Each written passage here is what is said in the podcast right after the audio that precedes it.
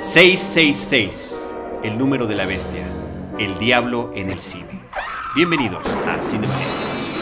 El cine se ve, pero también se escucha. Se vive, se percibe, se comparte. Cinemanet comienza. Carlos del Río y Roberto Ortiz en cabina. www.cinemanet.mx es nuestro portal, un espacio dedicado al mundo cinematográfico. Yo soy Carlos del Río y saludo a Roberto Ortiz.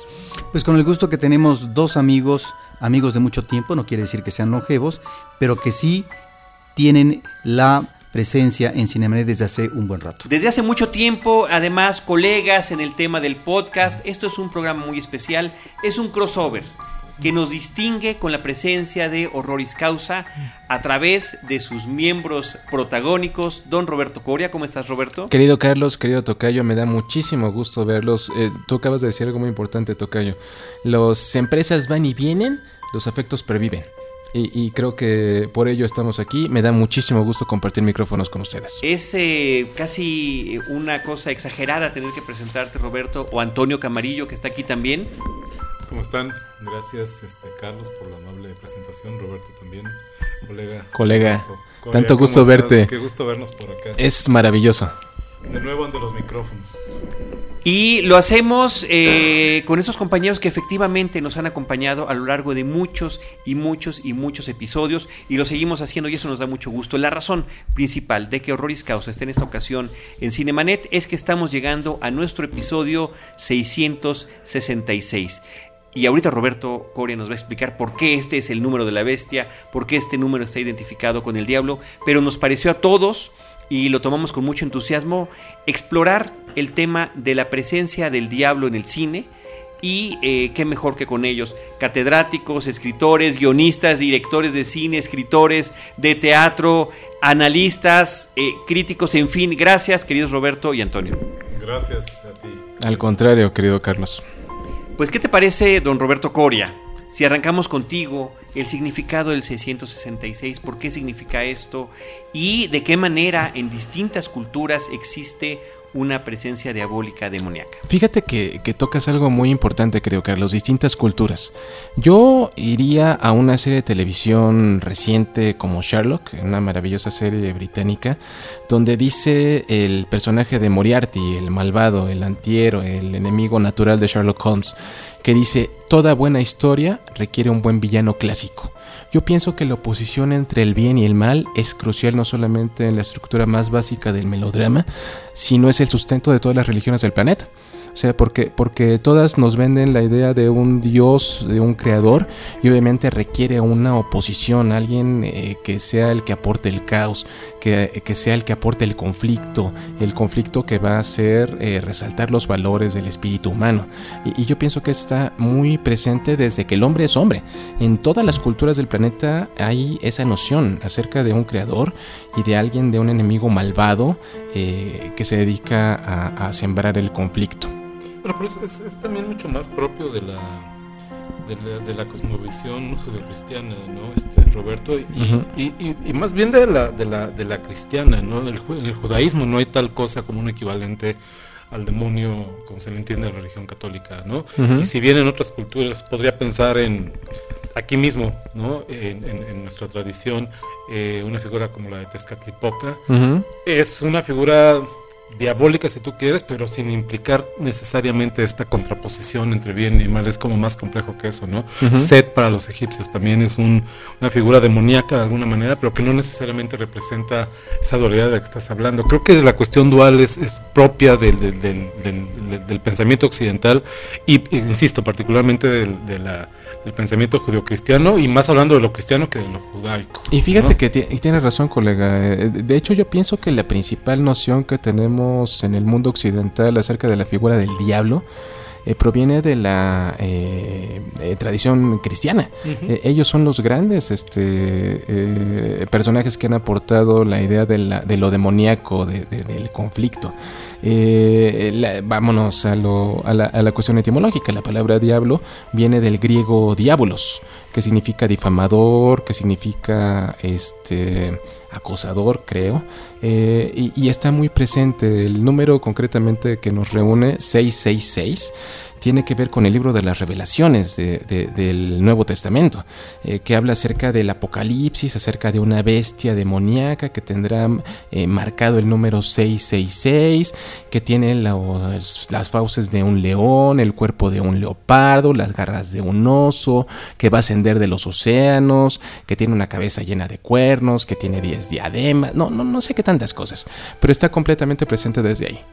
Ahora, en el caso del cine, encontramos en esta dualidad que mencionan del bien y el mal, pues eh, dos ejes temáticos y narrativos importantísimos porque finalmente es la posibilidad a través de la subversión y de la transgresión de los valores judio-cristianos, como tú mencionas, Camarillo, para que se pueda asumir una realidad, la otra realidad que es la que tiene que ver con la perversión, la que tiene que ver con la maldad y que tiene un polo atractivo interesantísimo desde el punto de vista como historia, como personaje, prototipo, pero también visualmente. Claro. Ahora, lo que no deja de llamar la atención es que, a pesar de todo lo que acabamos de decir, efectivamente, eh, en la misma Biblia, la figura del demonio es, muy ambigua. este, se le representa de distintas maneras. Este, eh, yo no sé si queda hasta, eh, digo, salvo casos específicos como el libro de las revelaciones, por ejemplo, no sé qué tan, tan claro queda ese papel del demonio como el enemigo, ¿no? El tentador, ahí está, lo sabemos, este, en muchas tradiciones un demonio es aquel que, que su trabajo es tentar, ¿no? Últimamente el diablo es la representación, es la encarnación del mal, eh, es como lo entendemos este, normalmente, y sin embargo, insisto, llama la atención ver que la figura del demonio, la figura de Satanás, específicamente el personaje, eh, muchas veces en la manera en que se le representa en el cine, sea un poco lo contrario, una, figura profundamente carismática, sumamente atractiva, sumamente seductora, ¿no? Eh, muchas veces lejana a este monstruo del que estamos hablando, esta esta fuerza terrible. Parecía, es una figura muy romántica en el mejor sentido de la palabra. Y, tú tienes razón en, eso. O sea, si tú, si ahorita lo vamos a examinar en los siguientes minutos, siempre eligen a primeros actores para interpretar al demonio. O sea, siempre son eh, los que terminan robándose la película y resultan ser atractivos. Como atractivos son muchos vampiros, los buenos vampiros. Eh, como buenos eh, y atractivos son los asesinos en serie actualmente. Eh, yo pienso que está ahí, ¿no? Al final lo más prohibido es lo más deseado. Exactamente, creo que últimamente lo que representa la figura del demonio a nivel cultural y que en el cine la vemos muy bien aterrizada una y otra vez, sencillamente es la figura del otro, ¿no? Este otro que se presenta como una alternativa, como una este, opción frente eh, a lo que la vida, la cultura, la religión nos marcan que eh, como, lo, como lo correcto, como lo permitido, ¿no? Este, este demonio, insisto, seductor, eh, este, sumamente atractivo, sumamente carismático, se, se, presenta siempre como la alternativa, ¿no? Una alternativa liberadora, una alternativa este, exaltante, del yo exaltante, de la individualidad, en contra del, del conservadurismo y en contra del este, de la manera en que, en que religión, sociedad, ley tratan de uniformarnos. ¿no? Esta es, insisto, la visión romántica, en el mejor sentido de la palabra, lo repito, este, propia de, los románticos, ¿no? de los escritores románticos, de este, de este demonio el ángel caído últimamente, ¿no? Aquel, esa figura a la que la arrogancia, este, lo termina perdiendo y que sin embargo podemos entender en esta arrogancia una cualidad profundamente humana. Fíjate que, eso es interesante y ahorita seguramente es una película que vamos a visitar en un momento más, El abogado del diablo de Taylor Hackworth, eh, donde Al Pacino encarnando al demonio dice yo soy un gran humanista. O sea, eh, conoce perfectamente las virtudes, las pesadillas, las aspiraciones del ser humano. yo, yo pienso que eso lo refleja muy bien el tema demoníaco. Cuando tú mencionas, eh, Roberto, eh, que se escogen actores de primer nivel, como ahorita lo estás mencionando, además este actor Pacino, un gran histrión, es porque se requiere efectivamente a partir de lo que Camarillo menciona, una figura carismática que es la que está representando al demonio mismo eso para el público es un elemento de atracción que lleva a la fascinación y por lo tanto, en términos del tratamiento que están de la situación entre bien y mal, esta posibilidad a partir de la seducción del demonio, de la conversión del ser humano hacia el otro. De tal manera que efectivamente está la ubicación del actor y la presencia carismática que logra atrapar emocional y visualmente al espectador. Completamente de Fíjate que te recupero de aquí y lo voy a leer porque tengo aquí, eh, hace algunos años me pidieron escribir un artículo sobre los rostros del diablo a la revista Cine Premier, para lo que Carlitos y yo este, tenemos el gusto y el honor de escribir, ¿no? Y leo de aquí justamente, digo, digo, si algo consiguió Peter Stormare actor, con su representación de Satanás en Constantine, esta película eh, con Keanu Reeves basada en el cómic. Grandioso. Este Hellblazer, ¿no? Eh, muy conocido, fue confirmar lo que siempre habíamos sospechado, que el diablo debe ser un tipo simpatiquísimo, ocurrente y alivianado, y dueño, por supuesto, de una personalidad seductora, algo más que conveniente para un personaje cuya chamba es ofrecer poder y riqueza sin límite a cambio de nuestra alma inmortal. ¿no? Mejor imposible. La gran pregunta, queridos eh, compañeros de la mesa, Roberto Ortiz, Roberto Core, Antonio Camarillo, es eh, independiente. Son muchísimas las películas que tocan el tema del diablo eh, de manera central o de manera tangencial. Aún más nos iremos a un universo grandísimo.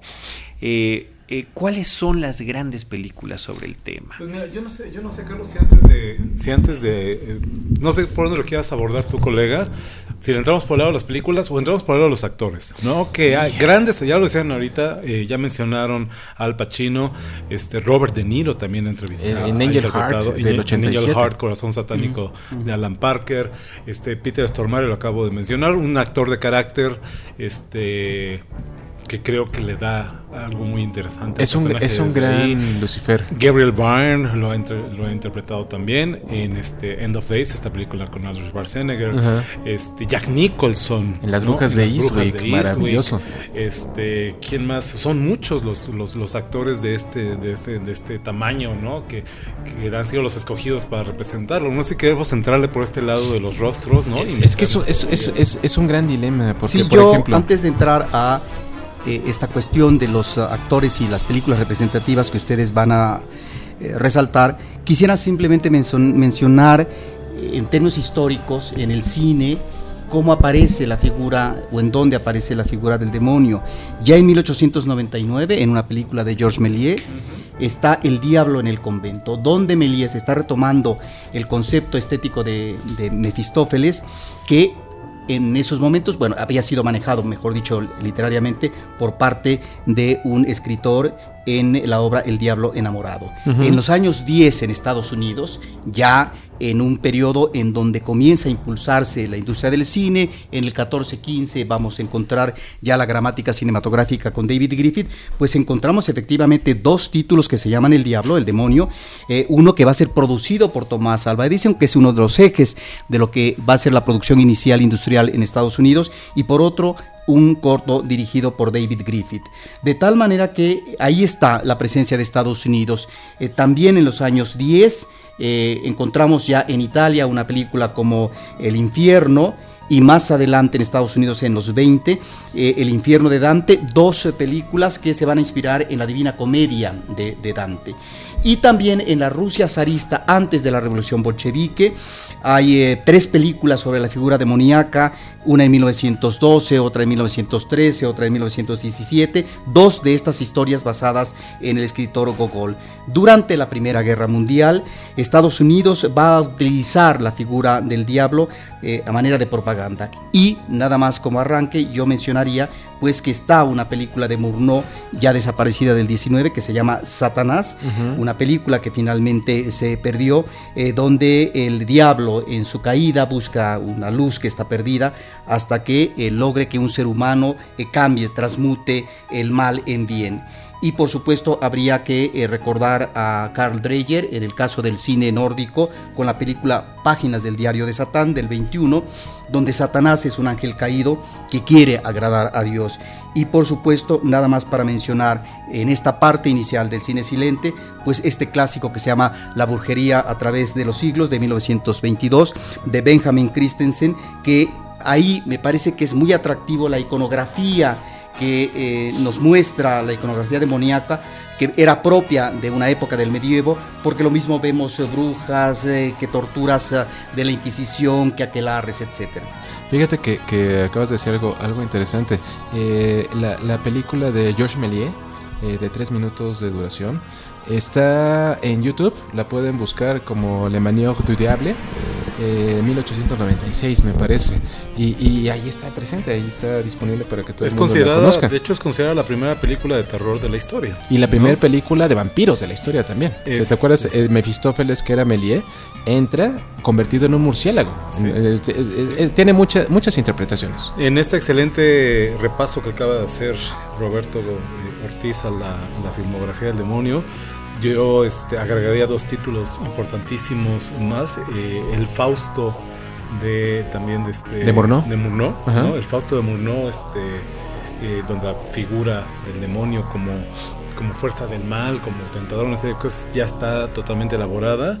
Y la primera versión de El estudiante de Praga, esta película de 1913, eh, la anécdota es conocida en la cual este, un estudiante buscando como siempre los favores de alguna jovencita de no mal ver este y fortuna y una serie de cosas hace este trato mefistofélico este trato este demoníaco con esta figura que es eh, eh, la de Satanás donde el diablo le pide a cambio de esos favores eh, que le permita agarrar cualquier cosa que está en su habitación. El estudiante pensando que no tiene nada de valor le dice toma lo que quieras y lo que se lleva Satanás es su imagen del espejo, ¿no? Y Fausto, y Fausto, es una de las grandes películas de cine fantástico de ese periodo. Y de las grandes historias. Digo, tú acabas de mencionar también a Dante con su Divina Comedia. Es una de las grandes aportaciones. Podemos rastrear al diablo eh, culturalmente en la literatura, en la sociología, en las religiones. es, es, es, es inagotable el tema.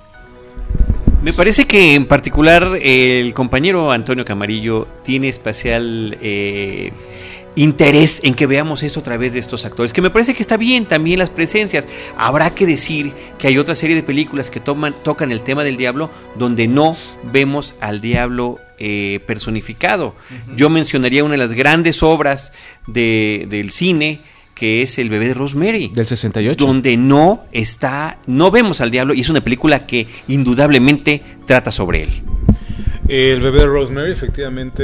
Eh obra, obra para, mí es de las de mis películas favoritas de Roman Polanski eh, y efectivamente la manera en que se construye esta trama plena de paranoia, este, de, miedo y de ansiedad eh, de esta joven madre de cara a su primer embarazo, va a tener su primer hijo y la manera en que las circunstancias le empiezan a envolver insisto, en esta red de paranoia y de inquietud en la cual nunca estamos 100% seguros de que lo que está sucediendo efectivamente es una ocurrencia sobrenatural, ¿no?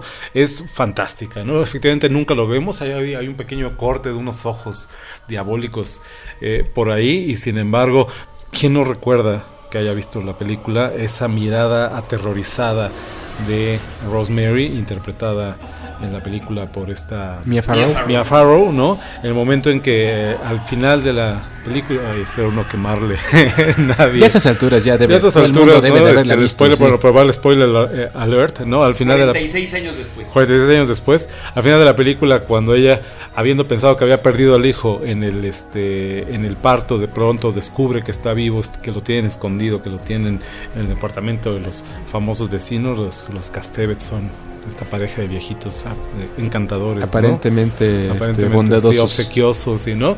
Que va, este, entra al departamento, ve la cuna, se asoma a la cuna y esta mirada la cara de, Mia Farrow es, es, una de las grandes imágenes del cine de horror, ¿no? Esa, esa cara te dice más que cualquier figura, cualquier imagen, cualquier representación del diablo que hayamos visto jamás en la pantalla. ¿no? Es increíble. A mí una de las cosas que me llama la atención de la película y que por eso impactó tanto en su momento es que si bien encontramos el demonio en algunas películas eh, de las cuales ustedes van a hacer repaso como una presencia fantástica eh, y por lo tanto poco tendría que ver con la realidad, aquí estamos ante un ámbito citadino, una gran avenida en Nueva York, en donde se ve la posibilidad de que el demonio aparezca.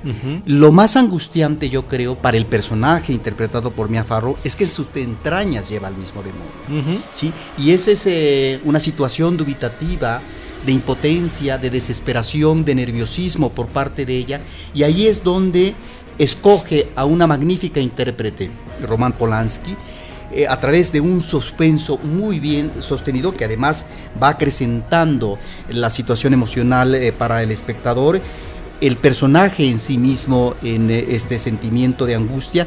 Y por otro lado también las imágenes oníricas que en un momento dado presenta que logran rematar de una manera conveniente, yo diría que perfecta desde el punto de vista cinematográfico, a este demonio que surge de un entorno citadino inmediato. Eso me parece que es lo terrible, en, ubicándolo en su época de filmación, eh, como un contexto que finalmente es muy reconocible.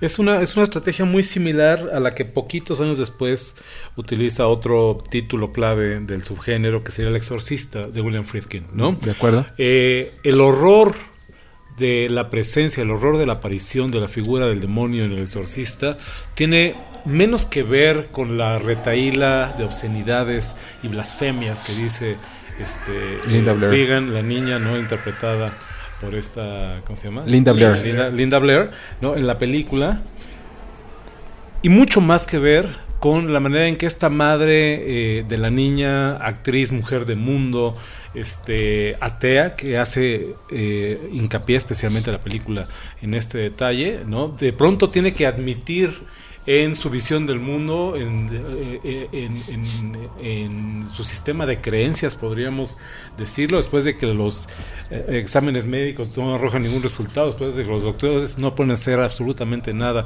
al respecto, que esto podría bien entonces ser obra del demonio, ¿no? Esto, es lo que es terrible para el personaje. ¿Cómo admitir que algo en lo que ni siquiera crees no sea este, el responsable del problema de tu hija en un entorno nuevamente completamente secular, ¿no? Donde pareciera que ya esto viene la crisis de fe del personaje del padre Carras, donde pareciera que la, religión empieza a salir sobrando, ¿no? Y que es la esencia de lo fantástico, Antonio. Este, de alguna manera, los pensamientos enfrentados, como las percepciones de la realidad de repente no son lo que tú crees. Ahí está el, el, drama. Yo me iría un poquito antes también para seguir este recuento cronológico. Pero ya terminaste con El Exorcista. No, no, no, todavía no. Seguramente. Eh, hay, una película de 1957 que se llama Curse of the Demon. No sé si la ubican. Mm. De, Jack Turner.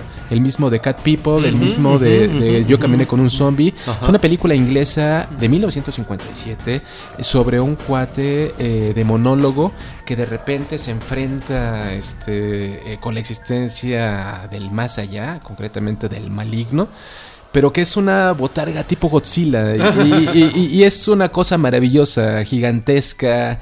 Eh, pero bueno, eso está para, para el anécdota. Bueno, si a títulos clásicos nos vamos, nos estamos brincando El Diablo y Daniel Webster. Ah, es 1941. 1941, efectivamente. Sí. De las primeras representaciones también en el cine popular norteamericano de la figura del diablo. Que, de alguna manera, eh, eh, eh, tanto que nos gusta este, Los Simpson, ¿te acuerdas del capítulo del segmento de Noche de Brujas del Diablo y Homero Simpson? Diablo y Homero Simpson. Sí, por supuesto, va, por ahí la situación. Yo regresaría nada más al exorcista para decir lo siguiente, ahí están, como decía Camarillo, estos elementos reconocibles.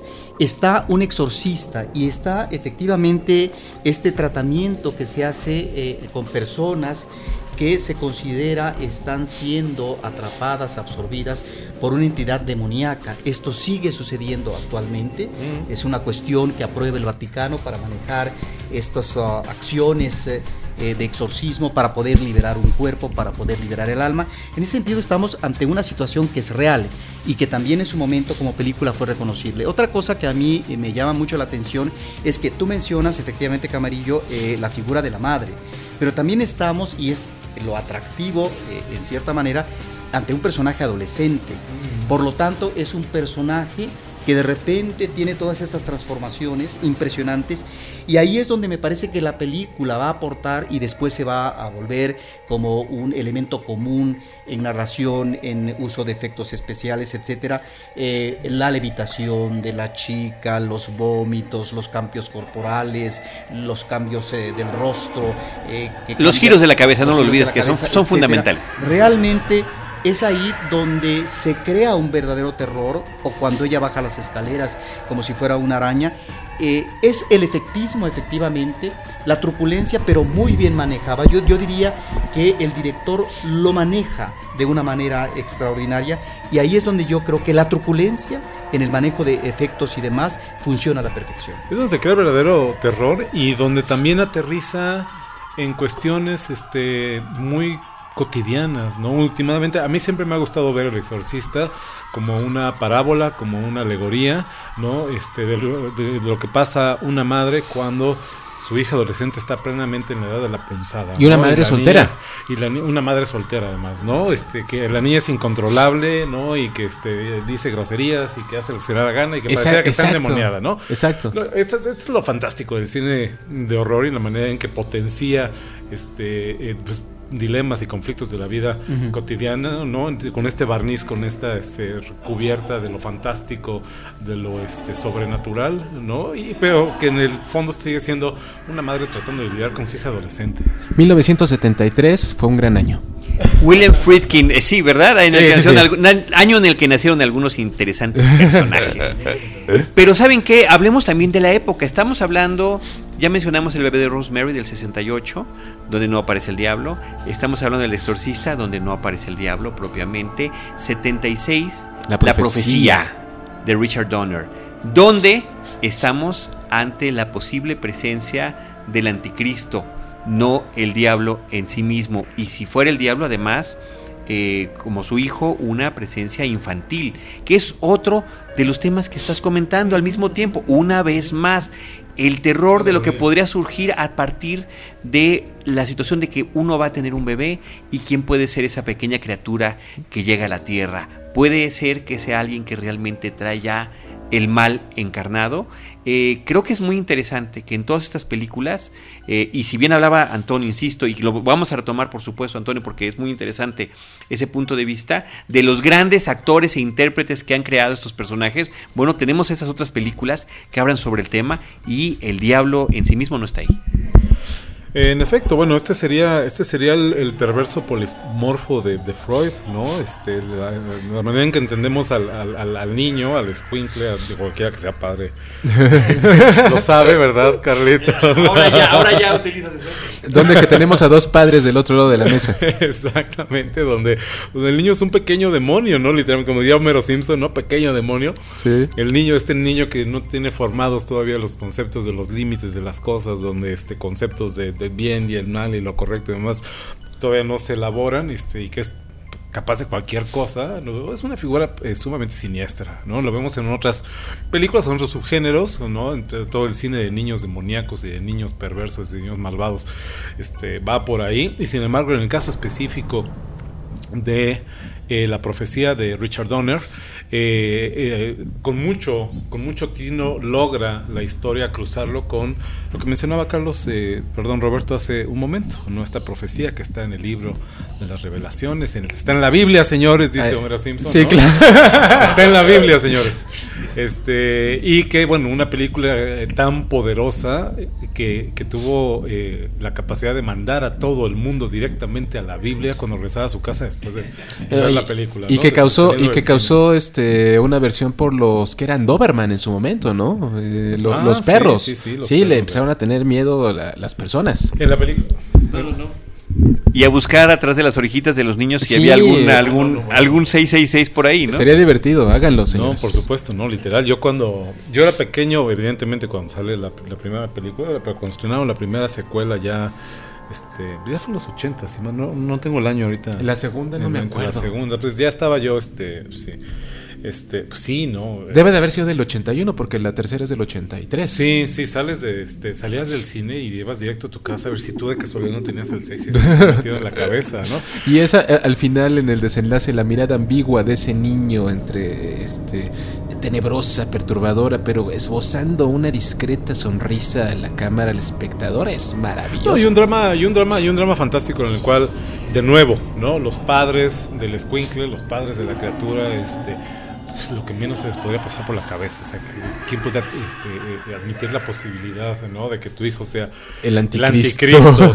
con esas, con, con todas sus letras, ¿no? Este, este momento al final de la película en el que ya dispuesto a todo, el padre después de haber este, tenido que enfrentar Gregory el Peck. hecho, Gregory Peck, efectivamente, este, a punto de hacer el sacrificio para librar al mundo de este terrible mal, ¿no? Y de pronto voltea el niño y lo ve así con carita de, ¿no? Y dice, Papá, pero ¿no? sí.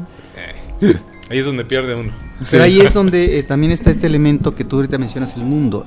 Es decir, es la posibilidad del anticristo eh, personificado en un ente infantil pueda llegar a esta idea perversa, maquiavélica de dominio, es decir, de más de una eh, de un territorio familiar, de más de un país, sino de una cuestión global, planetaria, ¿no? ¿Y sería pertinente hablar en ese momento también del remake de 2006? Sí, por supuesto. Yo lo que quería dar la referencia, Roberto, justamente, el, el- la profecía, la primera es del 76, de Ujú. Omen, la segunda es del 78. Ah, bien. La tercera es de 1981. de- Ah, es del 81. El conflicto final, The Final Con, con, este Sam Neill como, como el, el Ya adulto. Adulto. Ya adulto. Maravilloso. Y hay una versión televisiva, eh, la profecía 4, el despertar, del 91, más el remake del 2006. Antes de que pases ese remake del 2006, yo sí quiero decir, así como buscar la orejita o que si los Doberman o esto, a mí el asunto de las fotografías que salen raras, extrañas,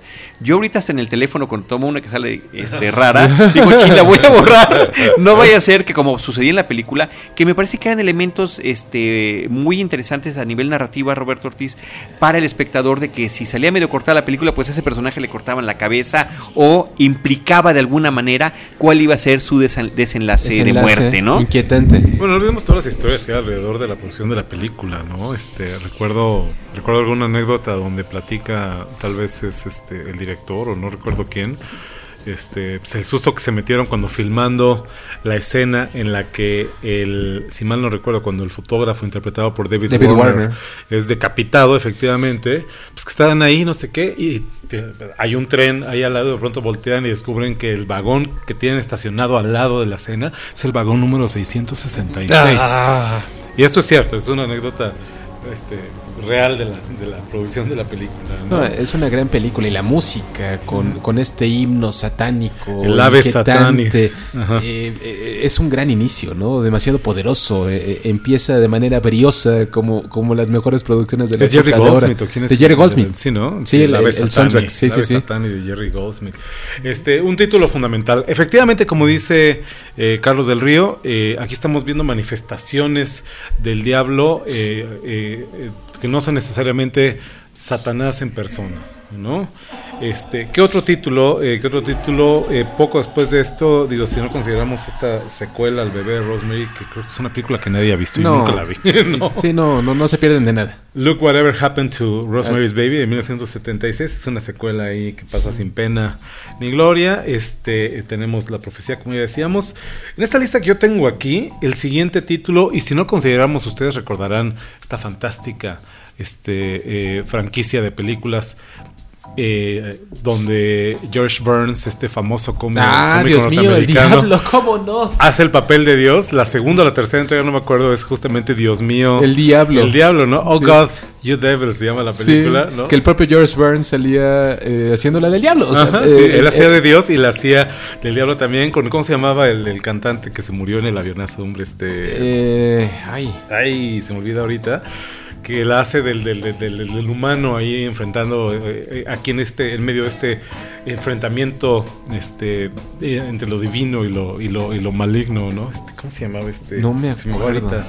El nombre ahorita lo checamos, ahorita lo checamos, ¿no? otra, otra gran película siguiendo el orden cronológico, Las Brujas de Eastwick. La, la, la, la mencionaste, o no sé si haya algo antes, Toño. Eh, yo no, eh, justamente porque me la mencionaba un, un alumno el otro día en clase allá en Sci Institute, este, una película que tal vez ustedes recuerden, Crossroads Ah, con Ralph Macchio. y Joe Seneca, Sí. donde Joe Seneca hace el papel de este músico, Sí.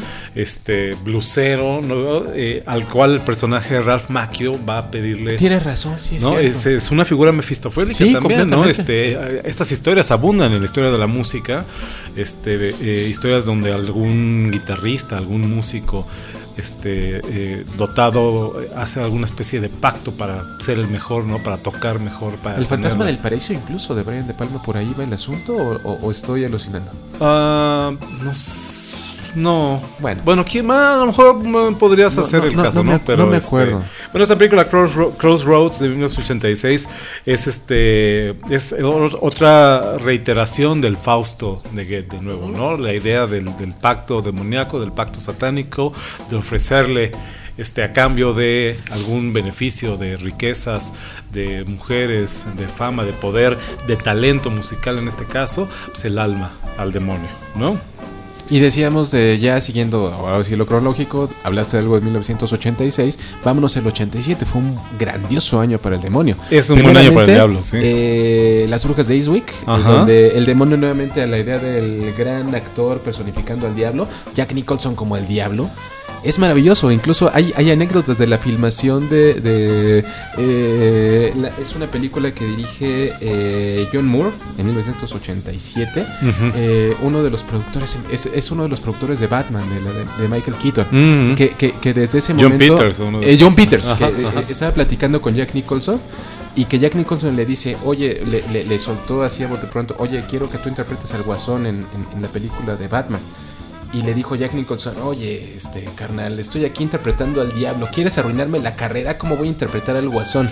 Y, y es una poderosísima actuación, eh, a- haciéndola él de Daryl Van Horn. Daryl se Van Horn, llamaba. me quería acordar de Daryl Van Ajá. Horn con este, con este trío que eran Cher, Cher, Michelle Pfeiffer y eh, Susan Sarandon. Y Susan Sarandon, Eh, eh, Una efectivamente. película deliciosa. o sea, Un personaje, un personaje ambiguo en el sentido de que no sabemos si es el diablo o un diablo, ¿no? Este, eh, es, nunca lo especifica no, la película. que, que- que aquí valdría la pena. O sea, si nosotros eh, tradicionalmente eh, aplican de manera indistinta el nombre de Satanás, de Satán, de Lucifer, Lucifer, Mefistófeles. de Mefistófeles. Eh, yo tengo aquí un libro de Genevieve Morgan y de Tom Morgan que se llama The Devil, a Visual Guide, o algo así como El Diablo, una guía visual, donde hace un perfecto recuento de cómo se llaman todos los demonios, todas las huestes infernales.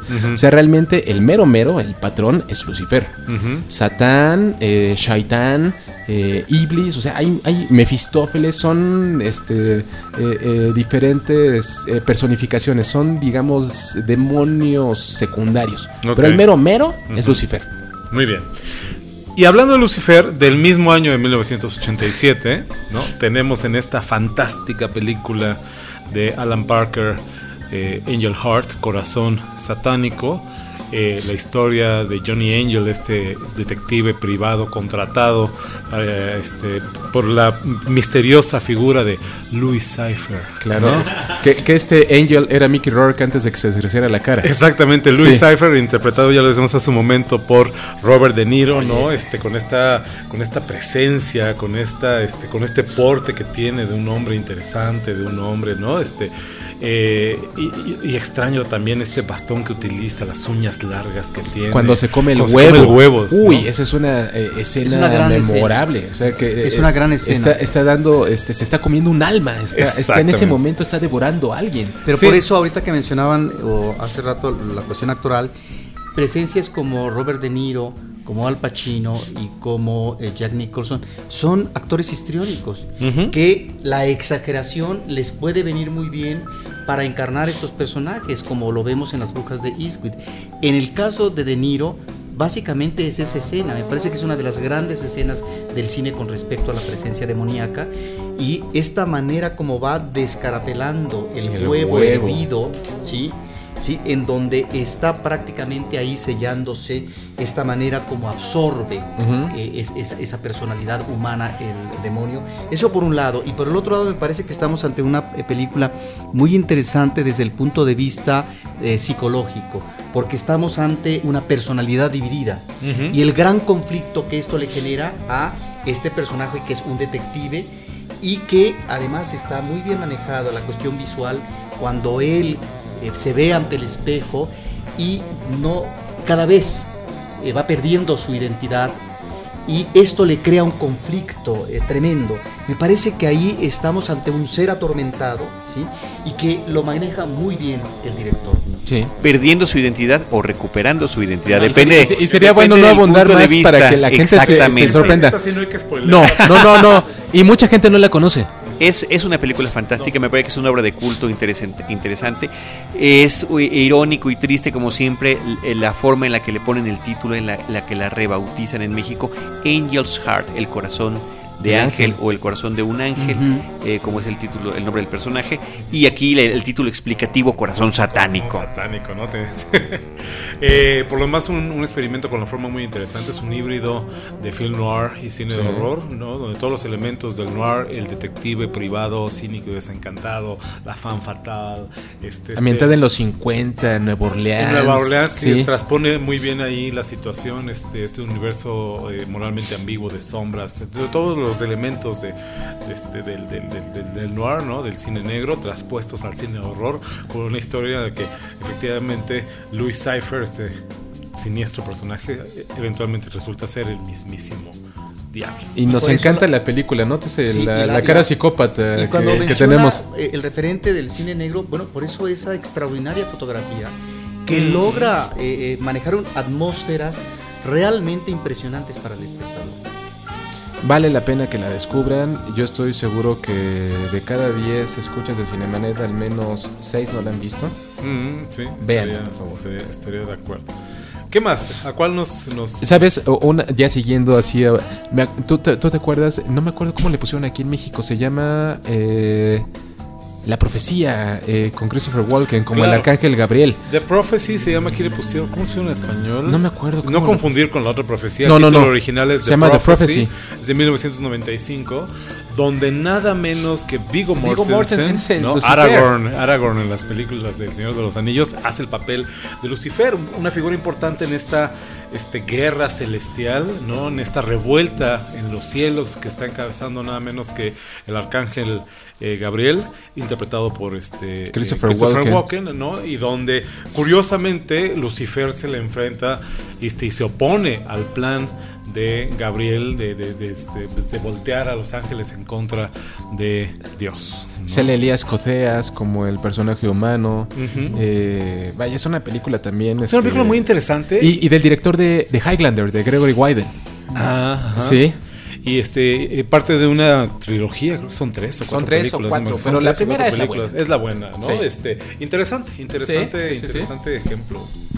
Por aquí encontramos el título Ángeles y Demonios, pero no sé si sea el que se haya utilizado en nuestro país. No, no creo. Yo recuerdo yo la vi en el No. cine y no era ese el título, Legión de ¿no? Ángeles, no esa es la de Paul Bethany. Ay, Ah. No, me acuerdo, ahorita nos acordamos. No, sí, la, la Este- memoria no es, no es la mejor ya a estas alturas del partido. Un par de años después tenemos nada más ni nada menos que El abogado del diablo. Oh, I have so many names. Fantástica, a mí me encanta. A mí me maravilla. ¿no? Este, Al Pacino interpreta a John Milton, este nombre de resonancias también Importantísimo. clásicas, ¿no? Estamos hablando de John Milton, autor de Paradise Lost, El Paraíso Perdido. Perdido. Otra representación este, sumamente romántica de la figura del ángel caído, ¿no? Donde la chamba de este señor, la- la- de este personaje que adivinamos desde un principio como el diablo, no es tentar y es perder a este joven abogado interpretado por Keanu Reeves, ¿no? Reeves. que este, de, de- de- de- de- de, este, de vivir y trabajar en un pequeño pueblo donde este, pues, los digamos las tentaciones y los dilemas morales no podían ser más este, no este, más sencillos de pronto se ve este, contratado por una gran firma trabajando en una gran ciudad ganando carretadas de dinero no y pues todo lo que esto conlleva. El final de la película eh, la han visto seguramente es muy conocida este es fantástica la manera en que se descara el personaje de Pacino y este y este este mon- bueno, sí es como monólogo no Ajá. se tira al final este es maravilloso a mí me parece una de las grandes representaciones Y, y fíjate que le viene diablo. muy bien un Al Pacino ya en este momento eh, sobreactuado, caricaturesco. Sí. Le viene perfecto este, a su personaje de, de Milton. Nuevamente, vamos a la idea de un gran actor encargan- encarnando a un gran personaje. Yo siempre la utilizo mucho este, en, en mis clases con los abogados. Eh, no sé si se acuerdan que dice Al Pacino eh, Milton eh, que eligió eh, el diablo a los abogados porque ellos son los ministros del diablo en la tierra. y, y dice, en este momento hay más abogados en las escuelas de derecho que abogados litigando en las calles. Por eso eligió el, el- el mundo de la abogacía como la trinchera perfecta en el gran ring que estamos hablando de 1999. El nuevo milenio se acerca, dice, dice en algún momento. Tiene muy buenas frases la película. Otra de ellas es también el haber, eh, por qué escogió ese, ese cuerpo. Pues estoy chaparrito y no, no ves que vaya yo a ser una amenaza de, y de repente ya estoy sobre ti. No palabras más, palabras menos. Sí. Parafraseando lo que dice el personaje. Sin embargo, este, veo que ustedes están sobreentusiasmados con esta película. No es de mis favoritas en el tema. Fíjate que nada más me falta que haga por ahí "Ju-ja", para para para recordar a otra de sus escenas A eh, en realmente que en son de mujer. eh, sí demasiado elogiadas y creo que no merecían tanto. Este sin embargo pues ahí está este importante referente. En 1999 eh, no aparece el diablo per se, pero vale la pena mencionar el regreso de Roman Polanski a las historias diabólicas y similares, ¿no? Con esta película, La novena puerta, Puerta. de Nine Gate, de 1999. Con... perdón le pusieron la última puerta aquí en México Ah, ok. Y yo tenía el 97, pero bueno, dos años más, o sea, no va a venir en el examen esa, esa pregunta. sí. Este, donde, bueno, Johnny Depp interpreta a este anticuario, este, eh, ¿cuál sería la palabra? Edín Este, Corso, este, este mercader de libros mercader de extraños, libros, sí, ajá. basada un poco en el Club de Omar de Arturo Pérez Reverte. Ajá, Eh, efectivamente. ¿no? ajá. Del mismo año y muy inferior en, en- en calidad y en todo a todas las que acabamos de mencionar, pero que hay que mencionarla, hay que decirla también. End of Days Con Arnold. con Arnold Schwarzenegger. ¿no? Schwarzenegger. Este, sí, esta, este vehículo de acción para el personaje, una de las últimas películas de acción que hace, de hecho, Ajá. Schwarzenegger, ¿no? Donde Gabriel Byrne, otro actor muy estimable, actor de carácter, esto lo hemos visto en pues, infinidad de películas también, ¿no? Este, interpreta eh, al mismísimo Satán, bueno, un- un- a un humano que es eh, eh, poseído, digamos, por este, el- el- la esencia de Satanás, ¿no? Y donde pues, Arnold, como cabría esperar en sus películas, tiene que enfrentarse pues, básicamente a puños, ¿no? a trancazos con la figura del demonio. Pésima película, a mí no me gusta nada. en No, y, y- y es un placer culposo, la acabo de ver en el canal TCM. Pero, a ver, es esta película donde tiene una escena muy atractiva, eh, donde entra el mismísimo demonio a un restaurante Ajá, sí. Ajá. y está un hombre, está una mujer, que uno supone que son pareja, llega, agarra a la mujer, la agarra de los senos y la comienza a besar ante la sorpresa protesta eh, de la pareja sentada. Basta una mirada fulminante por parte de la figura demoníaca para que el otro se calme. Para que no haga nada. Exactamente, sale, la mujer queda extasiada, atónita, y en cuanto comienza a caminar de regreso por las calles y afuera del local del restaurante, explota este. Sí. Me parece que es una escena muy atractiva. Sí, sí, Tiene sí. buenos mom- momentos. tiene buenos Tiene momentos. momentos, pero es, una, es, Es es co- una película. Es como Terminator. eh, eh, imagínate Terminator, quítale al Terminator y ponle al diablo. Exacto. Y el bueno es Arnold ahora. No, yo me iría un poquito antes, dos años antes. Hércules de Disney. Mm. Hades es el demonio. Por supuesto. De los claro. griegos. Claro, claro, claro. O sí. sea, y obviamente lo, lo atractivo es que si la ven en inglés, la voz es de James Woods. Y, y digo, es, es, es un Es una demonio maravilloso. representación. Sí, Sí, sí, sí. lo Sí, hace fíjate que sí. Efectivamente, James Wood, yo también lo contaría en la lista, por Sí. supuesto. 2000. El 2000. El 2000 está marcado por, dice aquí mi texto de Premier, la belleza es Ah, así diabólica. claro que sí. De Elizabeth Hurley en Al Diablo con el Diablo. Sí, Bedazzled. Bedazzled, Y que además es de Harold Ramis, el difunto Egon Spengler de los cazafantasmas. efectivamente, ¿no? Y, Este- y tiene, tiene razón, o sea, yo siempre he pensado que, que- que la esencia del horror, eh, si un monstruo es todo aquello que se sale de la norma, obviamente la belleza extrema también es una forma de monstruosidad. Y en este caso, ¿qué mejor para encarnar al diablo que Elizabeth Hurley, una mujer bellísima? Está esta historia en la que Brandon Fraser, este, que siempre hace papeles de, de, de, de- de buenazo, así como medio papanatas, ¿no? Este, este, que no sabe ni lo que está pidiendo cuando el diablo le ofrece la oportunidad de ser, este, pues lo que le pida, ¿no? Rico, famoso, este, este, atractivo, etcétera, etcétera, etcétera, etcétera. Es una comedia, este, ya habíamos mencionado una comedia con el caso de las películas de George Burns.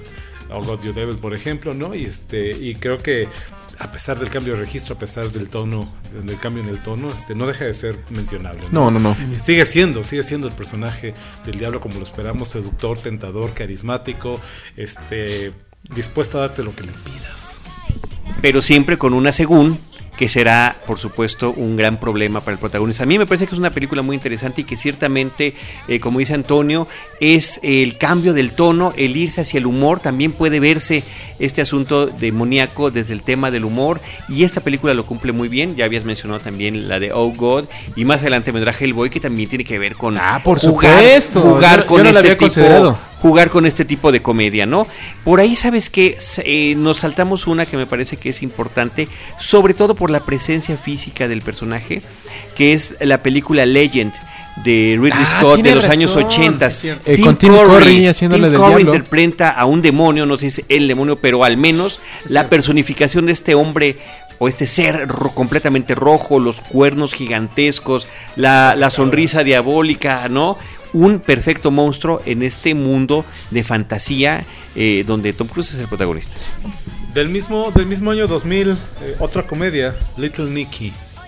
Ah, con Adam Sandler. Con Adam Sandler. Ah. Malérrima película, pero donde Rodney Dangerfield, este famoso cómico norteamericano que ya murió también hace algunos años, este, hace el papel de este eh, Lucifer, ¿no? El padre de la familia de la cual este, eh, sus hijos están disputándose el, el- el que les herede el trono de los infiernos, ¿no?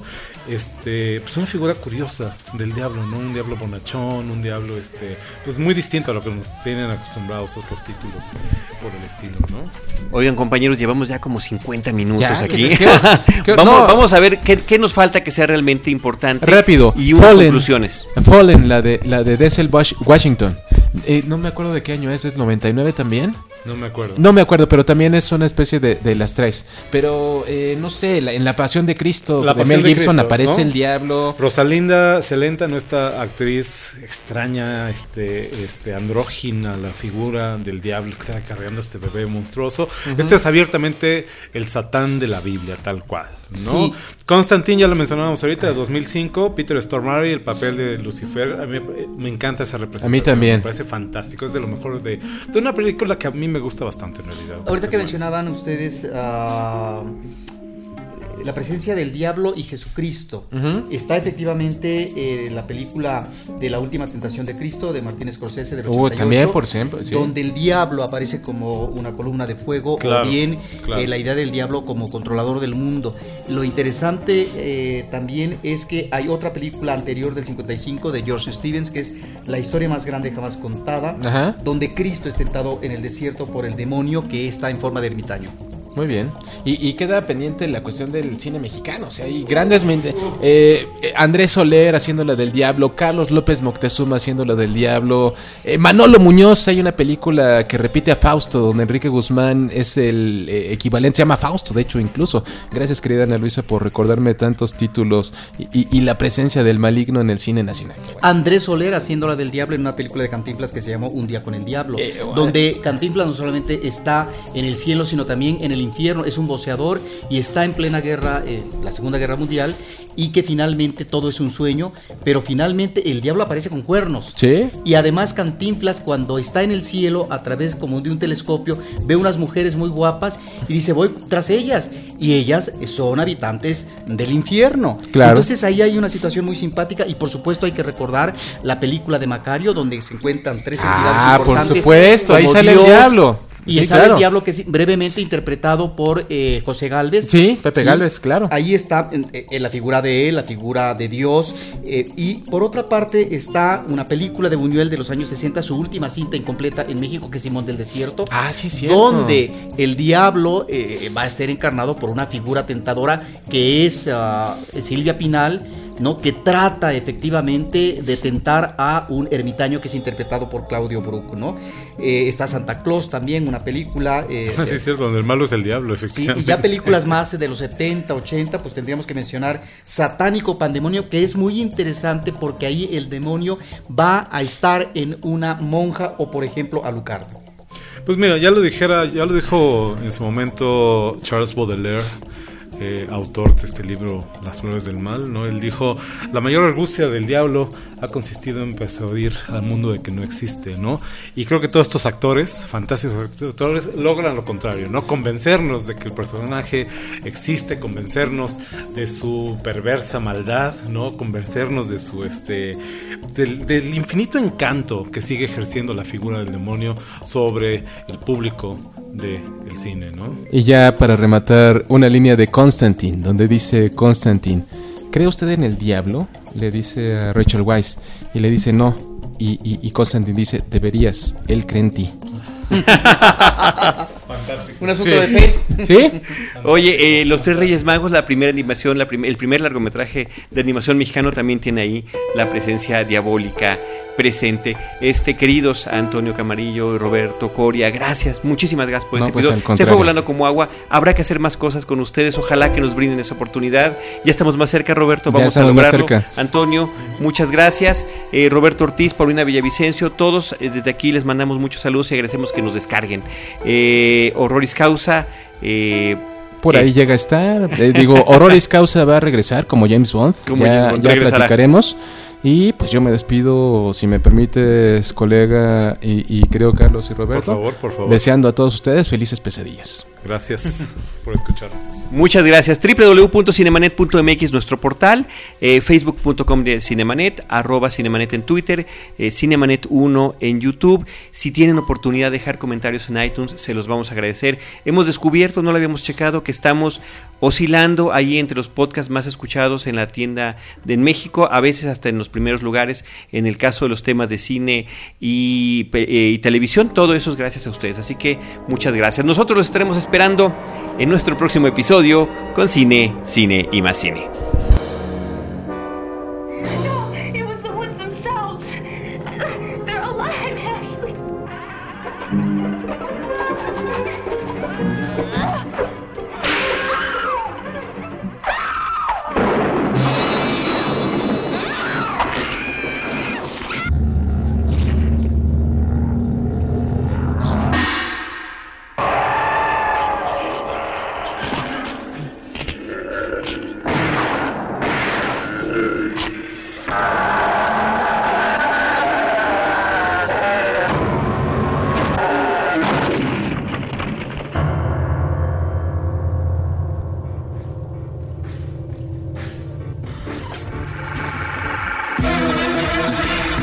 Cinemanet termina por hoy. Más cine en Cinemanet.